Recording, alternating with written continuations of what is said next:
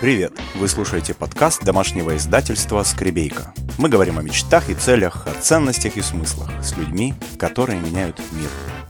Привет всем! Ребята, меня зовут Ольга Скребейка, я главный редактор домашнего издательства «Скребейка», и раз в неделю я приглашаю в прямой эфир разных-разных гостей. Эфир у нас сегодня про эмоциональное выгорание. Будем говорить о том, как в это состояние, если уж мы попали, то как из него выходить и чем оно нам грозит. Эмоциональное выгорание, вообще эмоциональное истощение – это такая огромная проблема, с которой сталкиваемся все мы, так или иначе. Когда у тебя эмоциональное выгорание, стадии бывают разные, и я считаю, что в этом состоянии в первую очередь нужно замедлиться. Тебе необходимо помочь себе в первую очередь. Если у тебя ресурсное состояние, все остальное приложится. Раньше я говорила только с авторами издательства. В этом году я решила эту традицию нарушить и создавать новую, приглашать тех, кто мне действительно интересен, людей, которые делают в этом мире что-то очень, очень хорошее. Вот сегодняшняя моя гостья Валерия Петрусевич такой человек. Валерия, мы с тобой познакомились как-то раз как-то это называлось, магический котел, такая нетворкинговая Да, это как раз был обмен э, информацией. Мы познакомились, когда это как раз было для знакомства создано мероприятие, нетворкинг мероприятие, вот, и как раз это было действительно очень интересно и полезно, потому что Тебя я запомнила моментально. Вот. Оля действительно, я думаю, что здесь большинство как раз участников э, знают, потому что очень харизматичный, яркий человек. И, конечно же, легко сойтись, когда у тебя схожие интересы, тем более трое детей. Ну, это действительно важно. Почему схожие интересы? Давайте я вам объясню. Чем занимается Валерия? Мы познакомились тогда, и я узнала, что Валерия занимается большой-большой организацией, которая называется, как правильно, «Волонтеры Крыма». Добро, Добро мира, мира волонтеры Крыма. Это крупнейшая Крыма. в Крыму некоммерческая организация. Я являюсь ну, теоретически я являюсь ее руководителем, а фактически я считаю, что я просто активист. То есть мы волонтеры, мы участвуем в социальном, в первую очередь мы социально ориентированная некоммерческая организация.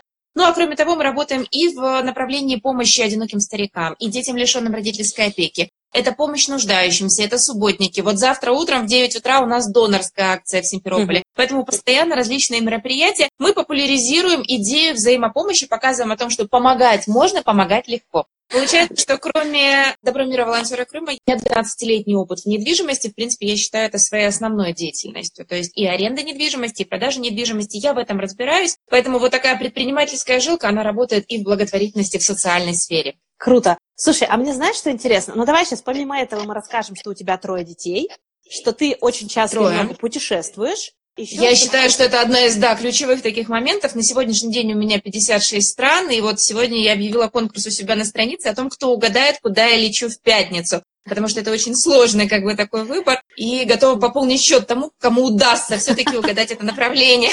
Я видела твой этот пост, и вообще с той нашей встречи я начала за тобой наблюдать и смотреть за тем, как ты живешь. Ну, чтобы вы понимали, там постоянно мелькают сторис о том, где побывала Валерия, какое новое место в Крыму она открыла, какой, мне кажется, еще очередной новый вид спорта, водного, неводного, такого сякого попробовала Валерия, и что у нее в жизни происходит.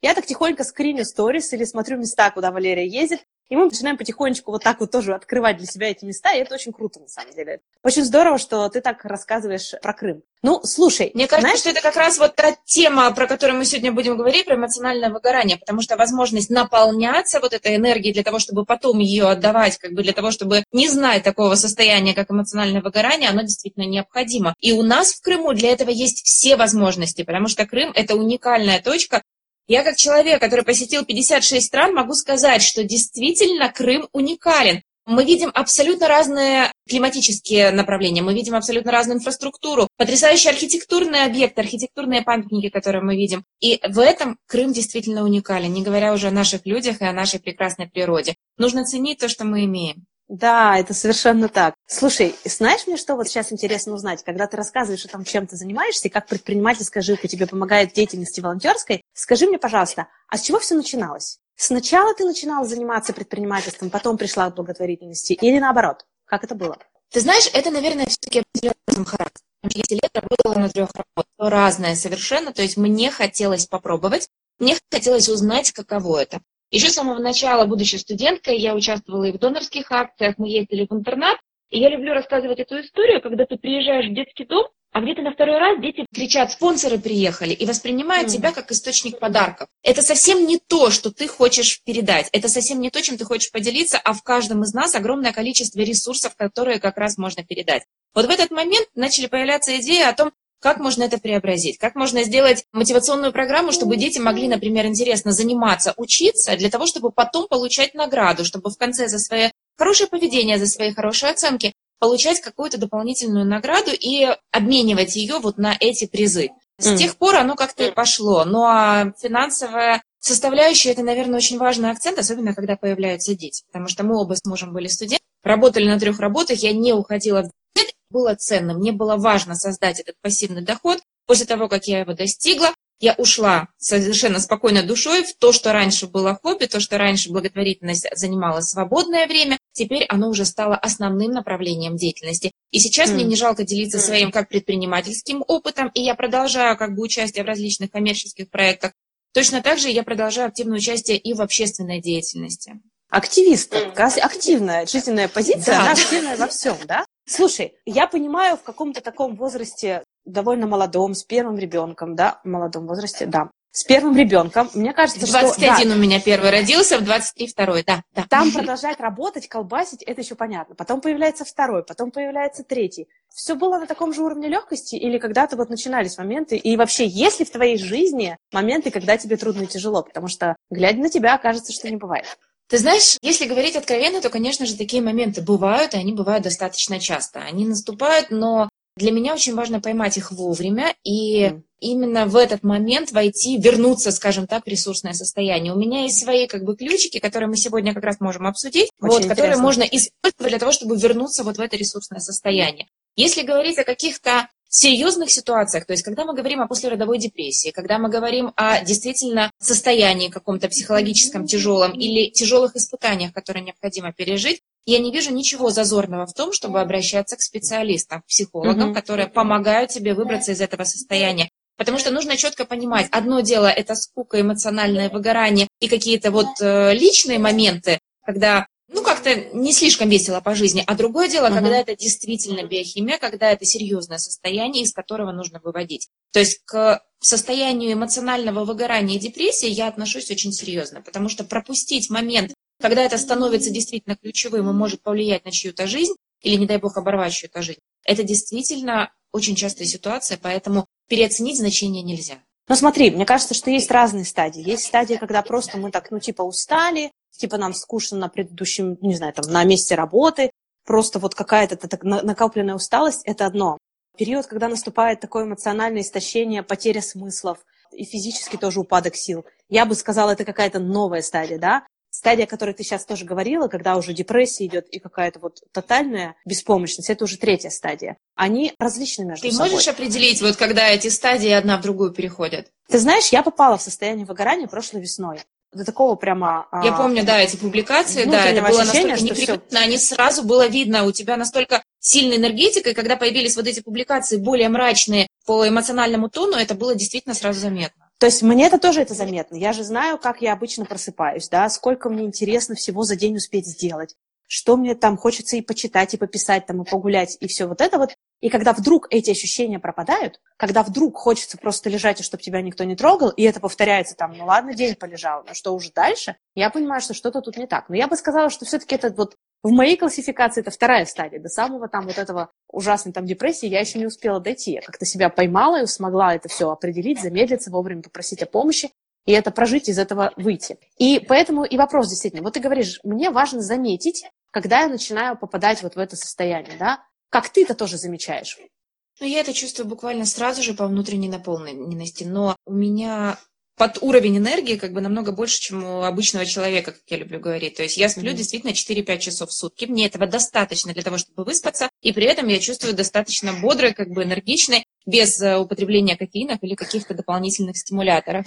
Расширяющих сознание. Вот, маленькое доказательство, да. Здесь ситуация, что как только наступает э, эмоциональная вот эта яма, Сегодня, например, у меня была тяжелая эмоциональная встреча, несколько тяжелых эмоциональных разговоров, несколько новых подопечных как раз по социальной сфере. И я как раз чувствовала вот это падение. Сейчас я взяла себя в руки. После нашего эфира я обязательно встречусь с друзьями, проведу время с детьми, и я уже смогу наполниться. Я обязательно завтрашнему утру я восстановлю вот этот необходимый эмоциональный ресурс, потому что запустить его до более глубокого состояния я себе не позволяю. А вот это, кстати, интересно. То есть есть э, склонность падать в состояние жертвы, и ох, у меня нет сил. И как ни странно, чем меньше ты в этом состоянии делаешь, себя жалея, тем сложнее потом энергию раскачать. То есть вот для меня это тоже такое открытие, что если я ничего не делаю в этом состоянии, то я из него гораздо дольше буду выбираться. Нельзя останавливаться. Вот. Ты говоришь примерно сейчас о том же.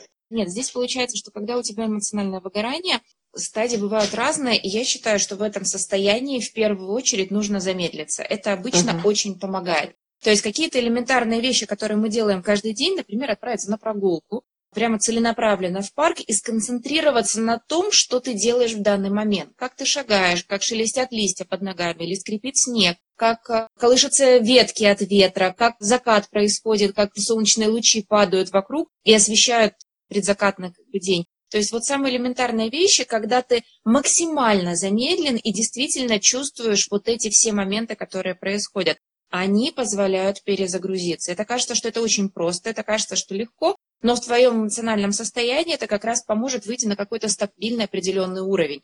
В этом момент, когда тебе не нужно никуда спешить, когда не нужно что-то делать, ты сможешь, во-первых, понять точку болезненную, которая довела тебя до этого состояния, которая является катализатором на данный момент для того, чтобы можно было ее на первое время хотя бы исключить. Угу. В большинстве ситуаций это возможно. Ну а после того, как уже будет э, идентифицирована проблема сама, тогда можно говорить о том, как ее решать. Но получается, что в этом замедлении ты сейчас смешала движение какое-никакое, да, не на диване лежим. Ты сюда добавила природу и дыхание, подышать воздухом, да. И я думаю, что тут важно исключать телефон, к которому мы всегда прилипаем, да, и находимся в нем, и переставать в себя запускать любую иной энерги... ну, вот этот информационный шум какой-то. То есть вот, вот это нужно ограничить в этот момент. Нет, здесь получается, что когда ты смешиваешь различные направления для того, чтобы справиться с эмоциональным выгоранием, у каждого будет свой коктейль для вот. того, чтобы угу. сделать его более эффективным. Основная угу. ключевая как бы задача это именно замедлиться, независимо от того, что ты будешь делать, для того, чтобы идентифицировать вот эту ситуацию, которая происходит внутри, для того, чтобы с ней справиться. Потому что Поводов для эмоционального выгорания, их же может быть много. То есть это может быть как рутина, когда тебе было скучно, когда тебе было тяжело. Это может быть точно так же переизбыток эмоций, когда слишком много всего происходило, ты от этого просто устал. И эмоциональное выгорание происходит, это уже эмоциональное истощение, когда твой организм угу. не готов принимать дополнительные эмоции, он хочет отдохнуть, он хочет переключиться. Телефон – это на самом деле проблема из-за того, что в основном мы потребляем контент. Как только мы начинаем контент генерировать, особенно откровенно генерировать, то есть в тот момент, когда ты запустишь в сеть ребята, что-то у меня с настроением, у меня какое-то нересурсное состояние, что-то происходит, тебе в ответ насыпется такая лавина поддержки, которая действительно тебя очень вдохновит, воодушевит, во-первых. Во-вторых, пока ты не прячешься за потреблением чужих новостей, люди могут заметить, что что-то с тобой не так, вот как я говорила, по эмоциональному тону твоих публикаций, по фотографиям, по твоему настроению.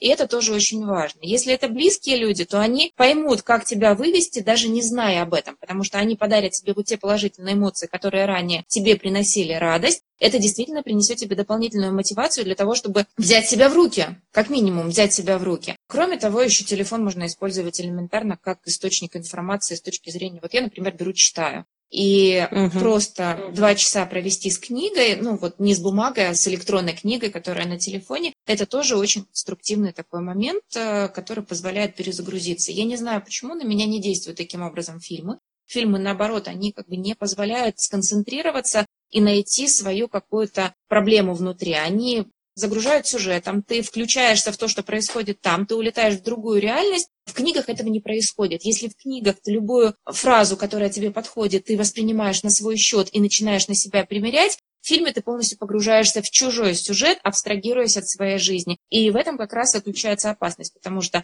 играя чужие роли, изучая чужие инстаграмы, чужие социальные сети, чужие фильмы и все остальное, ты теряешь себя. А тебе необходимо помочь себе в первую очередь. Это как в самолете, когда выпадает у нас кислород, в первую очередь нужно обдеть себе, потом уже всем остальным окружающим детям. Потому что твое ресурсное состояние, особенно если ты мама, от тебя зависит вообще целая вся погода в доме. Угу. Слушай, ну а какие твои ключики к наполнению себя энергией, чтобы не попадать в эти ямы?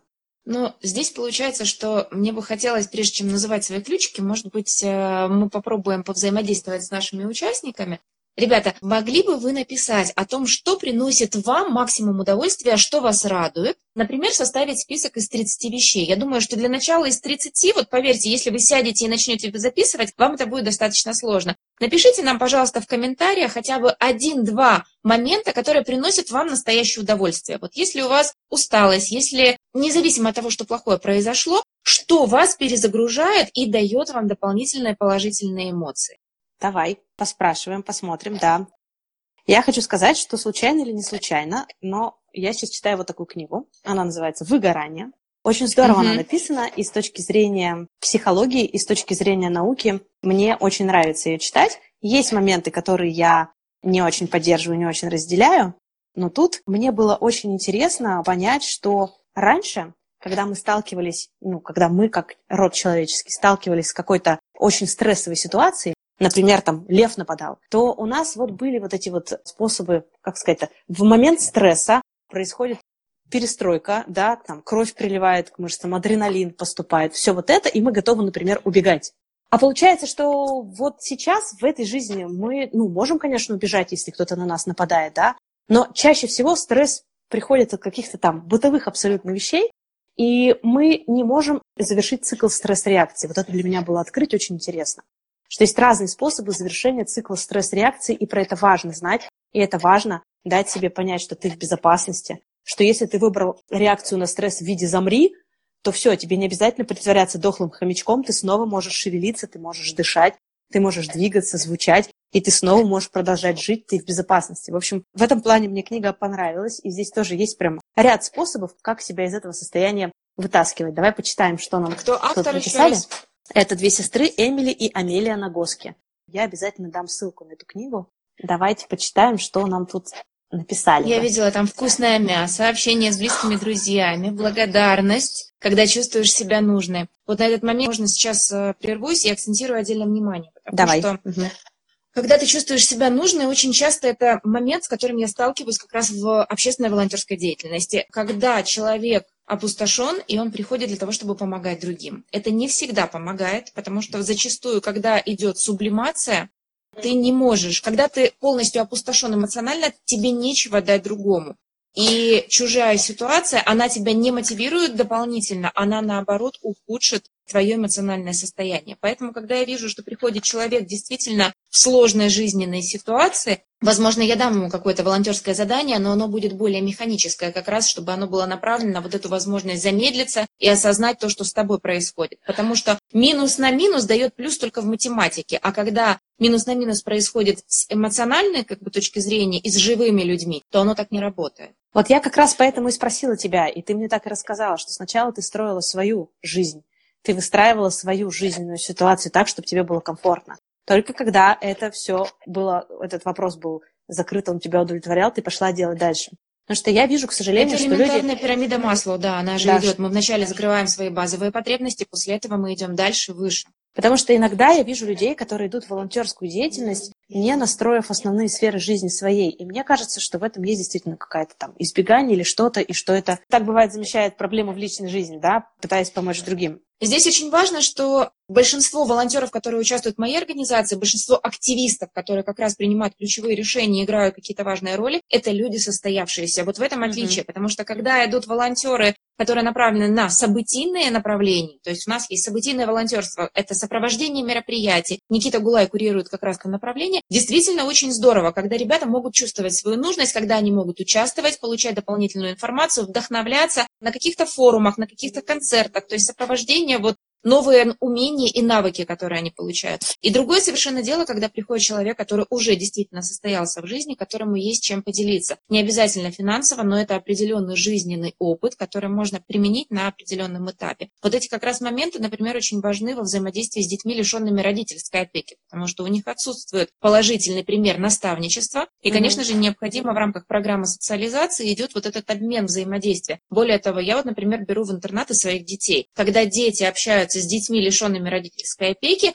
они действительно совершенно меняют как бы свое отношение. И не потому, что они видят детей, у которых нет родителей. Наоборот, они видят, что они равны, что они одинаковы. У них э, одинаковые проблемы из-за двойки, у них одинаково болит голова или живот. Они точно так же устали, или мечом разбили окно, и у них из-за этого какие-то определенные проблемы. Они видят равность свою. И вот, вот это равенство, оно действительно имеет значение и для тех, и для других. И для того, чтобы понять те, кто чего-то лишен, и для тех, кто, соответственно, наоборот, на данный момент нуждается в дополнительных как бы, помощи, в дополнительных эмоциях.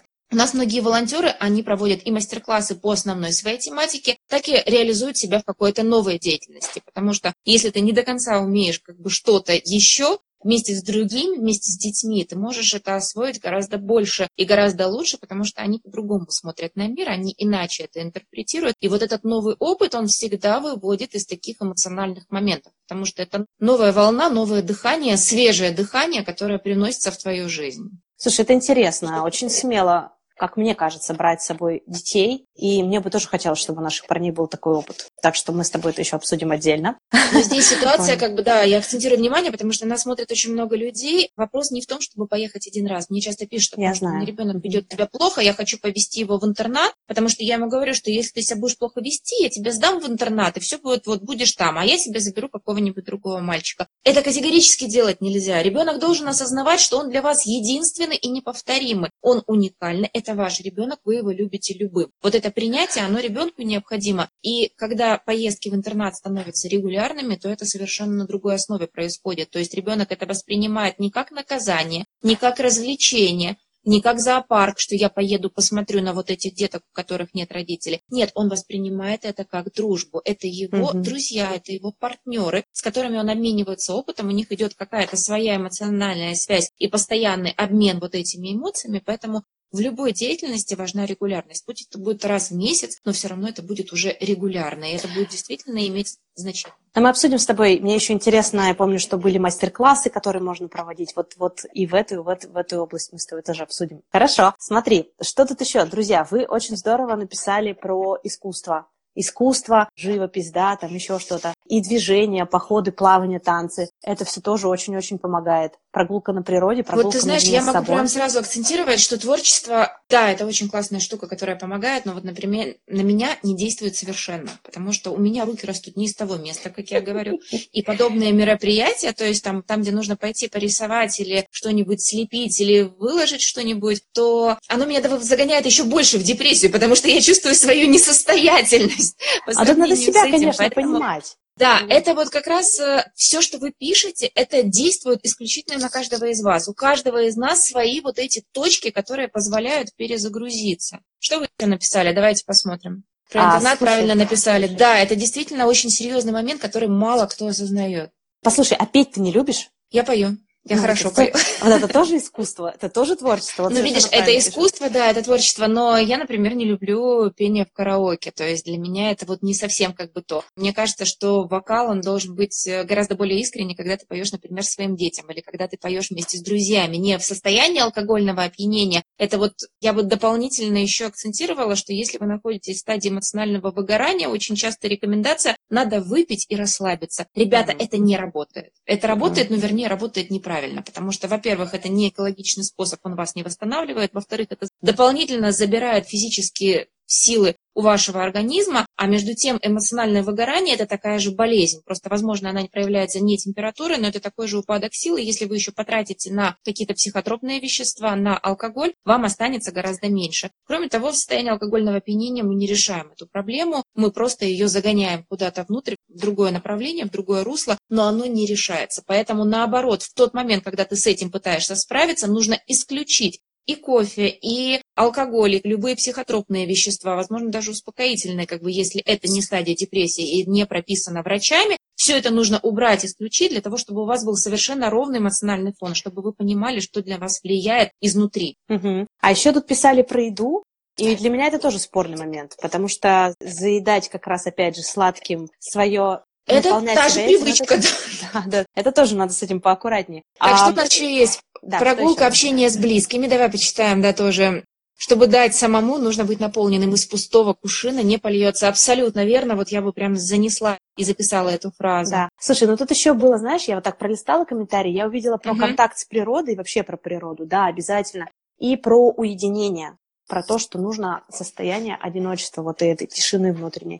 Это то, о чем ты говорила, да, про замедление, про то, чтобы побыть наедине с собой, чтобы услышать наконец-то себя и услышать, что там внутри тебя Быть происходит. наедине с собой, я это рассматриваю именно в формате замедлиться, потому что если, для, например, на меня на меня не сработает остаться на сутки дома, провести это в каком-то спокойном таком состоянии. Наоборот, я сама себя еще больше загружу. Поэтому это работает не всегда. Вот все моменты, которые написали наши ребята, почему я попросила как раз написать, они совершенно разные, они противоположные. Есть вещи, которые зайдут тебе, есть вещи, которые не подойдут мне. Просто в ресурсном состоянии, когда у вас еще все хорошо, я бы подстраховалась и подстелила соломку. Эмоциональное выгорание – это такой момент, который коснется каждого из нас рано или поздно. Если в этот момент, э, сейчас, в ресурсное ваше нормальное состояние, вы сможете составить список, листочек А4 из 30-40 пунктов, которые вас воодушевляют и вдохновляют. Я, например, слышала, как много женщин любят спа-процедуры, просто прийти в ванной полежать с пеной, с какими-то скрабами, с какими-то вот ароматными бомбочками, вот с такими какими-то вещами. Пойти погулять с собакой, даже с чужой, если у тебя своей нет, то есть потискать вот животных, получить эту энергетику как бы от них. 30 пунктов, которые приносят вам удовольствие, которые вы записываете на листочек А4, вешаете над кроватью, и просто он становится вашим прикладным. В тот момент, когда вам Просто вы устали, вы пришли с работы, вам тяжело. Не дай бог, у вас начинается эмоциональное выгорание или даже все-таки депрессия, можно просто взять бродик и бросить в этот листик на любой из пунктов, который подойдет, и просто начать его делать. Потому что если в ресурсном состоянии вы точно знаете, что это приносит вам удовольствие, значит, даже в состоянии эмоционального выгорания и нересурсного состояния это в любом случае принесет вам успокоение и определенную стабильность. Это поможет вам вернуться на уже устоявшиеся вот эти рельсы для того, чтобы суметь катиться дальше, для того, чтобы найти мотивацию, найти направление, куда вы хотите двигаться. Вот поэтому угу. это важно. Угу. Про дротик это прикольно. Главное, что ребята бросили и не думая пошли делать. Мозги не включаем, которые говорят, о нет, я хочу полежать на диване и пострадать. Дайте мне еще пострадать. Ну, это самое часто, да-да-да. Да-да-да, нет, идем и делаем. Слушайте, это у нас одна из авторов, Наташа Маркович, у нее книжка и я вот этот эпизод запомнила очень. Она говорит, как-то раз я пришла к своему психологу и говорю, слушай, я так страдаю, мне так плохо. Он говорит, Наташка, ну покажи, пожалуйста, мне сейчас прям вот покажи, как ты страдаешь. Она говорит, так, я не поняла, ну сейчас-то вроде, ну вот говорим, вот. Нет, ты говоришь, ты страдаешь, ты мне прям физически покажи, как ты это выглядит. Как ты руки заламываешь, как ты, не знаю, там по стеночке сползаешь, как ты волосы на себе рвешь. Она говорит, я просто сквозь смех начала ему что-то изображать, и в этот же момент поняла, что я уже вовсе не страдаю, потому что, ну что ты, куда ты переключился и начал делать другое. Вот в книге про выгорание Понятно, что там написано, что у каждого из нас свои способы, и идеальный, конечно, способ завершения вот этого цикла стресс-реакции – это пропотеть, позаниматься каким-то видом спорта, не знаю, там, потанцевать, или сходить в зал, но именно то, что, конечно, вам нравится, и именно вот пропотеть. Что мне еще понравилось? Объятие не меньше 20 секунд, друзья, или поцелуй не меньше 6 секунд. Это прямо научно доказано. То есть если мы там, у нас такой долгий, длительный поцелуй, значит, что рядом с нами есть человек, которому мы очень доверяем, с которым нам хорошо, и все вот эти вот э, адреналины, кортизола, они могут начать успокаиваться и приходить вот в это вот нормальное состояние, точно так же, как с объятием. Представляешь, как интересно? Все посчитано. Все посчитано, ребята, все, сколько вешать в граммах, все сказано. Но, конечно, физическая нагрузка – это самая эффективная стратегия, чтобы завершить вот этот цикл стресс-реакции. Пореветь, По поводу спорта, ты понимаешь, это да. такой тоже тяжелый момент, который, мне кажется, нужно акцентировать внимание. Для меня, например, спорт – это ключевой способ для того, чтобы бороться с различными проблемами, потому что это позволяет снять не только эмоциональное выгорание, но и напряжение, которое накапливается внутри. А вот это напряжение, оно нас… Ну, давайте объективно, мы живем в таком обществе, когда стрессы – это постоянная ситуация, и это наши постоянные ежедневные будни. Спорт, конечно, это снимает. Но насколько лень начать им заниматься, особенно если тебе это не свойственно, насколько на нас действует вот мнение окружающих. Я туда приду, у меня нет такого симпатичного спортивного костюма, а вот когда я подготовлюсь, я вначале посижу две недели на диете, а потом я пойду заниматься спортом. Ребята, спорт – это и пробежка в парке, это прогулка длительная, энергичная, это поход в горы, это можно пойти попрыгать на батуте, поиграть в лазертаг. Абсолютно разные направления, которые могут позволить вам именно физически напрячься, пропотеть, для того, чтобы вот сбросить вот это эмоциональное напряжение, которое у вас накопилось внутри. Даже если вам кажется, что у вас не хватает внутреннего эмоционального ресурса для того, чтобы это делать, просто берем и делаем. Берем себя в руки, вспоминаем о том, что мы все-таки люди, мы контролируем все, что с нами происходит, и после этого направляемся туда, куда нужно. Потому что угу. это как раз необходимо для того, чтобы вернуть вас вот в это нормальное состояние. Чаще всего так и бывает, что на тренировку идти очень неохота, а после тренировки чувствуешь себя волшебно. Это вот чаще всего бывает. Я хочу сказать, что я пришла я еще так очень боюсь об этом говорить, но, как мне кажется, к таким более-менее регулярным тренировкам только в декабре прошлого года. Представляешь? До этого это было спонтанно, периодически, но до этого просто было 10 лет непрекращающегося декрета. Вот, и поэтому сейчас входить в этот ритм очень сложно. Кстати говоря, нам в комментарии очень здорово пишут еще, что если совсем ничего не хочется, можно поделать простые домашние дела. И правда, домашние дела иногда, если вы это любите, какое-то наведение порядка в местах, которых вам важно, чтобы был порядок, да, это приносит результат. Сегодня прочитала очень интересный рассказ, как внучка пришла, значит, домой, а бабушка ей говорит, ты чего такая грустная? А внучка понимает, что, ну, не принято у них показывать вот какие-то такие свои чувства, да, жаловаться тем более. И, в общем, ну, бабушка-то видит, что что-то не так, и говорит, внучка, давай-ка мы с тобой сварим гороховый суп. Вот ты пока посиди, поперебирай горошек. И каждой горошинке порассказывай, вот прямо перебираешь горошинки и рассказывай, что такого у тебя грустного произошло, что тебя печалит, что огорчает.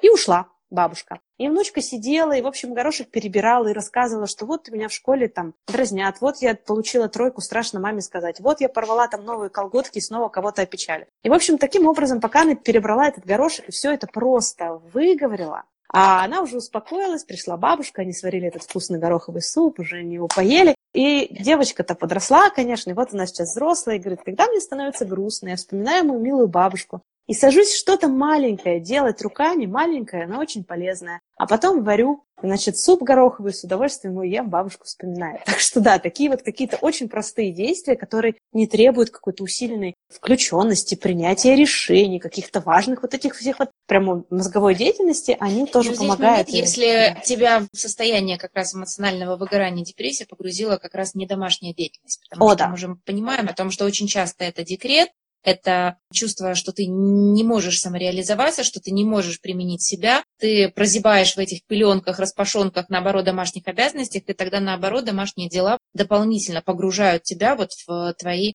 проблемные ситуации тогда, наоборот, мы меняем как бы, направление деятельности, это может быть творчество, и наоборот, привлекаем внимание окружающих. Потому что если нормальный человек, который обычно не жалуется, говорит угу. о том, что мне плохо и мне нужна эмоциональная помощь и поддержка, близкие это заметят и обязательно эту поддержку вам окажут. Ну, то есть это нужно прям просить и требовать. Не изображайте себя железную леди, железного молодого человека, у которого всегда все угу. хорошо, а сказать о том, что мне нужна помощь, и эта помощь мне нужна вот в данный момент, дорогой, погуляй с детьми, мне нужно немного побыть наедине с собой, привлечь э, знакомых, привлечь няню, даже если для вас это вроде как недопустимый такой момент э, с точки зрения воспитания детей, ничего не будет, если ваш ребенок во время сна в коляске побудет с другим человеком, а вы сможете с мужем провести время вместе для того, чтобы просто настроиться друг на друга, для того, чтобы понять направление, в котором двигаться дальше. Это все равно как бы основа, если в супружеских отношениях как бы оно происходит. Слушай, а скажи мне, пожалуйста,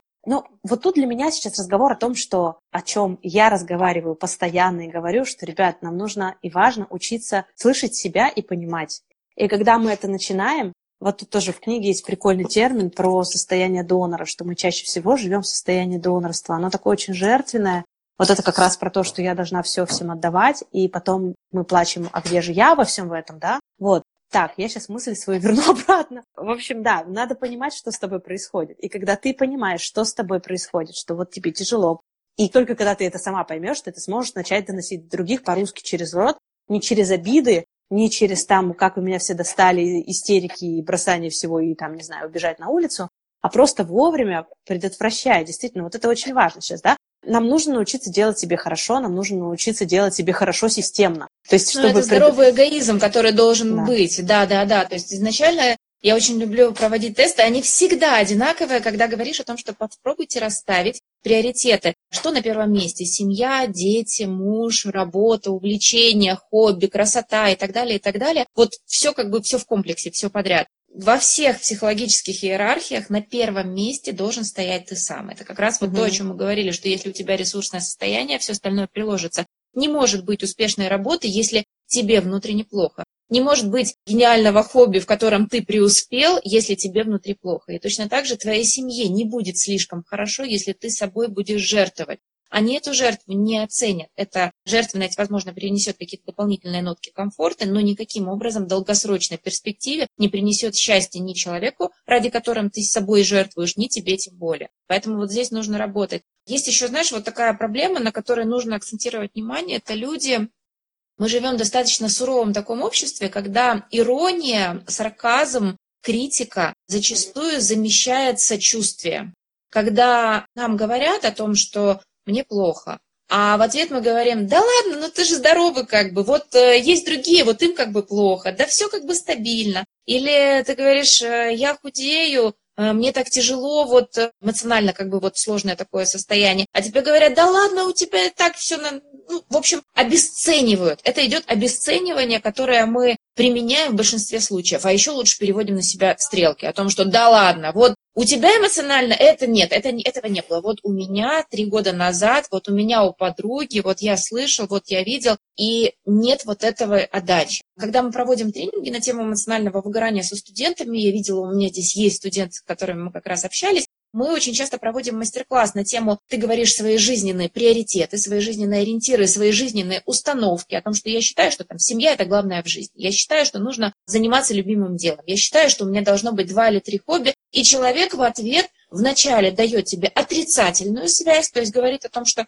«а мне кажется, это не важно, а мне кажется, это неинтересно». Да это глупости, да ты какую-то ерунду говоришь, и все. Вот, и идет вот это человеческое осуждение. Даже если нам кажется, что мы от него не зависим, еще как зависим. Очень зависим, и это действительно имеет нам значение, особенно если это человек близкий, если это наш какой-то друг, коллега, с которым мы постоянно да. пересекаемся и подсознательно хотим. Мы же хотим именно перед коллегой, мы хотим выглядеть более красиво, чем обычно. Мы же именно перед сотрудником нашим хотим более в состоянии, как бы, да, давайте мериться, у кого хуже. Нет, нужно мериться, у кого лучше. И когда ты, наоборот, получаешь вот эту поддержку, да, здорово, когда человек говорит о том, что я считаю, что вставать нужно Слушай, я об этом не задумывался, реально так и есть. И когда на каждое твое утверждение ты получаешь поддержку, у тебя сегодня не получилось, слушай, мне кажется, вчера у тебя была прекрасная речь. Я не знаю, почему ты говоришь, что у тебя там было неудачно, что ты себя как-то плохо чувствуешь. Вот я смотрела и восхищалась, очень классно. У тебя последняя публикация очень здоровская. Смотри, какие у тебя классные фотографии получаются. По любому поводу можно человека похвалить. Мы живем почему-то в таком мире, когда поругать покритиковать, вроде как в шутку, вроде как, как что-то смешное, интересное мы можем делать постоянно. А вот хвалить у нас не получается. И вот это нужно менять, потому что вот эта поддержка, она очень нужна. Если у вас сложное эмоциональное состояние, если эмоциональное выгорание, вам необходима вот эта группа поддержки. Из кого угу. вы ее создадите? Из нескольких друзей или подруг? Из э, нескольких коллег по несчастью, которых вы найдете в соответствующих группах? Из психолога, которому вы сможете доверить свои чувства и получить обратную поддержку. Это одобрение вам нужно. Даже если вы считаете, что да, я очень классный, мне не нужно никто, я сам с собой справлюсь. Нет, вам просто нужно, чтобы вас погладили по голове, чтобы вас приняли, чтобы вас поняли, чтобы вас поддержали. И в этот момент вот эта поддержка, она станет действительно необходимой для того, чтобы для того, чтобы поплакать у кого-то на плече, для того, чтобы почувствовать, насколько тебе может быть одиноко и не чувствовать стыд за это, чтобы тебе не было стыдно mm-hmm. за твое состояние. Наоборот, чтобы ты чувствовала, что ты в порядке, и когда ты вернешься в это ресурсное состояние, ты расцветешь. Ты гораздо с большим эффектом сможешь отдать другим то, чего уже накопил внутри. Я не знаю, Но понятно, получается, понятно, стесняюсь или нет. Очень понятно, да. Мне кажется, что вот это вот просить о помощи, первое, Второе, дать себе свободу и увидеть силу в том, чтобы показать себя слабым. Да, вот это вот то, что мы редко умеем, такое сейчас общество, которое нам говорит там, что если ты что-то начал, давай ты это доведи до конца, что тебе нужно быть сильным, вот все эти соберись тряпки, это все вот тоже то, что нас совершенно не поддерживает. И то, чему я лично учусь, это вот спокойно, как-то адекватно просить о помощи, да, давно этому учусь, и вроде как делаю успехи, делиться спокойно своим состоянием и говорить, что мне действительно сейчас вот в этом, в этом, в этом нужна поддержка. И это не значит, что я стала хуже, что я там стала меньше, это просто значит, что я как-то начинаю слышать себя и доносить это для других. Это важно. Хотя бы в каких-то маленьких шагах. Слушай, знаешь, я что ну, еще скажи, хотела... вот объективно, да. у тебя получается когда ты просишь, ты получаешь в ответ вот эту реакцию, на которую рассчитываешь? Конечно. И даже больше получаю. Мне кажется, что все эти какие-то вот эти вот «Ой, так вот мне это не позволят», «Вот меня туда не отпустят», это только в наших головах. Но я не знаю, кстати говоря, с чем это связано. Может быть, действительно, вот это вот... Я как-то очень была всегда привязана к мысли, что мне надо быть с детьми, и только с четвертым сыном, только с четвертым сыном буквально год назад как раз э, у нас появилась такая вот первая постоянная няня. Вот в самом малышковом периоде, когда на самом деле больше всего нужна помощь. И я увидела, что у Ромаша нашего появился человек, который его очень сильно любит, который его носит на ручках, который его тетешкает, который с ним играет без конца, гуляет и делает то, что я не сильно люблю. Я вот не очень сильно люблю гулять почему-то. Вот. А им прекрасно вместе. Я думала, вот это да. Почему же я раньше этого не делала? Или что муж меня постоянно отправляет, типа, там, давай, иди, пожалуйста, там, съезди куда-нибудь, отдохни, пойди погуляй. И когда я научилась это делать, я действительно почувствовала гораздо больше ресурса. И теперь я задам вопрос. Скажи, пожалуйста, вот бывали ли у тебя такие состояния, когда вообще терялись смыслы и ориентиры? Когда то, что было раньше важным, переставало таким казаться? Ну вот Бывали такие вот моменты переоценки? Потому что мне кажется, что состояние эмоционального истощения, оно тогда уже переходит на уровень какой-то вот депрессии жизненной, когда вот теряются вот эти смыслы, когда ты перестаешь видеть ориентиры, как будто компас сбился, настройку компаса, и вот. Или всегда у тебя все четко, понятно, и знаешь, что важно? У меня была, действительно, я, наверное, даже скажу, что ситуаций таких было две. Я их четко помню, и я смогла их вовремя идентифицировать для того, чтобы перегрузить. То есть в одной ситуации нужно было переключить внимание, в другой ситуации, наоборот, нужно было себя загрузить. То есть на меня очень редко положительно действует. Там в комментариях как раз писали о том, что не нужно начинать ныть. Нет, если тебе это не свойственно в обычной как бы жизни, наоборот, вот эта смена ролей, она обязательно даст свой положительный эффект. То есть если обычно ты такая вся сильная и в данный момент попросила о помощи, то это одно. Другое дело, когда ты погружаешься вот в это свое состояние, и начинаешь, чтобы все тебя жалели. То есть ты ждешь от окружающих. Когда у меня были эти сложные состояния, эмоциональные моменты, я использовала абсолютно все способы для того, чтобы в первую очередь переключить внимание. Я использовала все, что приносило положительные эмоции для того, чтобы снять вот этот градус напряжения. В одной из ситуаций это как раз было связано с эмоциональной потерей, и это было очень сложно пережить, потому что это была потеря как бы близкого человека, и с этим нужно было справиться. То есть, когда мы говорим о каких-то трагических ситуациях, когда мы теряем человека, любимого человека, если это, не дай бог, трагедия, умирает кто-то из близких, из родственников, тяжелое заболевание ребенка, нужно все равно оставаться вот в своем этом ресурсном состоянии, потому что кроме вас себе никто не поможет. И переключиться любыми способами, которые приносят удовольствие в формате экологичности, то есть без алкоголя, без психотропов, без вот этих дополнительных а элементарными способами вырабатывать в организм эндорфин, который поможет тебе на уровне биохимии твоему организму справиться с болезнью, которая является твое эмоциональное выгорание. Вот таким образом только я исправлялась. Угу, угу. Спасибо тебе большое. Вот просто как раз я себя вспоминаю прошлой весной, я понимаю, что вот этот момент произошел, что то, что было очень важным, за что держалась, оно вдруг начало меняться. И очень здорово было тогда замедлиться, остановить вообще все процессы. Вообще, то есть я там прямо, на, на, по-моему, я на, на несколько недель вообще минимизировала там и общение, и все, мне это было важно. Все дела с себя сняла, и я слушала, а куда меня поведут дальше мои цели, да, что мне теперь важно и как мне это важно делать. Вот это тоже интересные моменты бывают, и они приносят очень много открытий, хотя кажутся такими очень кризисными кризисными ситуациями. Слушай, ну у нас с тобой завершается сейчас время эфира. Мы будем с тобой подводить итоги. В общем, спасибо тебе большое за эту беседу. Я для себя услышала очень много ценного. И прямо хочется сейчас сесть, осмыслить этот эфир, пописать про него и подумать о том, как же даже не допускать вот этих вот моментов. Спасибо тебе большое. Я сохранила вот эти сообщения, которые нам писали, вот эти комментарии, потому что там были очень действительно важные, ценные моменты. Они даже написаны красиво. Когда ты красивым способом выражаешь свои эмоции, это, кстати, вот прямо отдельно какой-то фрагмент красиво сервировать стол для того, чтобы просто наедине с собой сесть и поужинать, это же тоже mm-hmm. определенным образом искусство, с которым как раз вот можно повзаимодействовать, поработать. Поэтому вот там среди комментариев есть очень много ценного, очень важного и откровенного. Поэтому мне кажется, что эфир получился очень честный. Я надеюсь, что для многих он был полезен и интересен. Да, друзья, я тоже вам очень благодарна за вашу искренность, за то, как вы нас поддерживали во время этой беседы. Если вдруг вам захочется написать об этом хотя бы для себя где-то в дневнике, да, если вы занимаетесь письменными практиками, пожалуйста, сделайте это. Мне кажется, что любые такие вещи, чтобы они не проскакали мимо нас, чтобы мы не просто так проводили время, да, вот прямо сядьте и запишите, пожалуйста, что для вас лично было самым ценным в этом разговоре. Каких-то три вещи. Но обязательно, пожалуйста, это запишите. Я, знаешь, хожу всем, продаю письменные практики, как очень замечательный способ познания себя, как психотерапевта, который всегда под рукой. В общем, пожалуйста, пишите, и вдруг, если вам плохо, тоже садитесь и пишите, выливайте это все на бумагу, бумага стерпит. Главное, чтобы эти эмоции чтобы вы проходили сквозь них, а не застревали посередине прямо в этих эмоциях. От этого как раз истощение тоже и случается. Я да? еще напомню, что обязательно запишите, пожалуйста, вещи, которые вас эмоционально заряжают, которые вас мотивируют. Если хотите, нарисуйте там какой-нибудь цветочек, открыточку, сфотографируйте, отмечайте меня, отмечайте Олю, чтобы мы видели, что вы сделали это домашнее задание. Вам это рано или поздно обязательно пригодится. И в тот момент вот вы нас вспомните, ну не злым, но громким благодарным словом. Договорились. Да, будем рады услышать вашу обратную связь и увидеть ее в том числе. Все, Пока-пока, всем спасибо, привет из солнечного Крыма. Давайте, друзья, хорошего вам вечера. Пока-пока. После каждого эфира мы получаем отзывы и благодарности от вас, дорогие слушатели.